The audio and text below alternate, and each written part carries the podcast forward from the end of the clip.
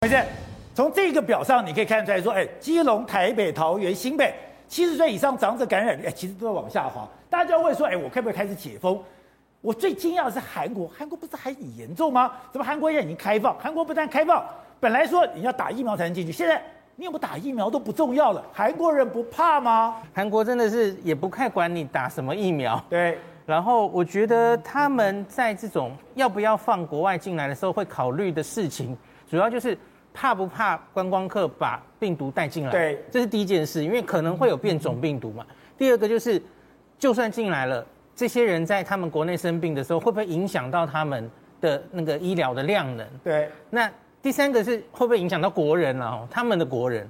那可是我觉得他们的国人这一边，他们比较不怕的就是他们实在感染的基数已经很高了。那所以，然后自然感染，韩国其实是 Delta 的时候，病毒就已经开始放进来了。对。然后他们疫苗其实打的比我们多很多哦，他们自己打的好了。我觉得他们应该其实是。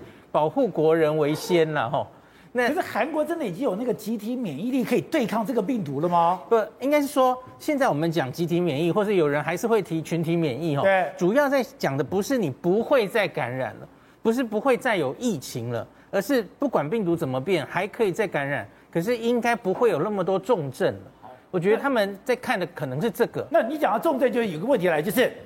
现在台湾的感染率当然慢慢在下滑，我们也觉得这个疫情大家没那么紧张。可是这个死亡的数字，嗯，是在增加，而且今天也破了千分之一。对，那这个死亡的数字还会让大家担心啊？今天我们破了哈，今天这个是两，这个总计两万两百五十一万，然后已经两百两千五百二十个人死亡，它就超过了嘛？千分之一，千分之一保卫战。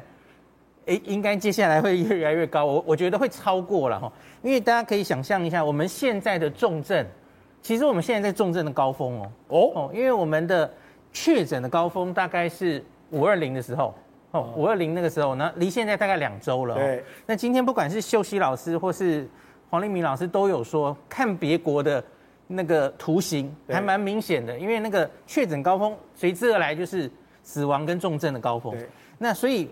你可以预期，我们现在大概重症高峰，然后也许差不多要往下走了。那可是比较可怕的是，现在等于是重症走一半，所以后面其实可能还有一半。还有，现在很多人讲七月，台湾七月有机会吗？我觉得应该有机会。可是现在比较在争议的就是，那我们到底那时候要放到什么程度？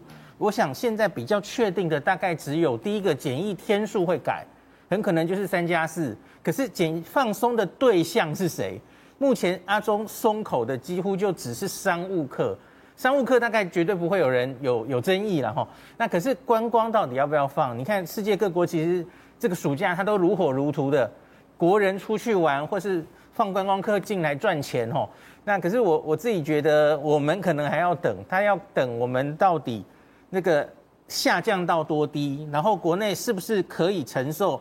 外国人来可能发生的新一波疫情波动造成的医疗，是不是会承受得住？他们在评估这件事。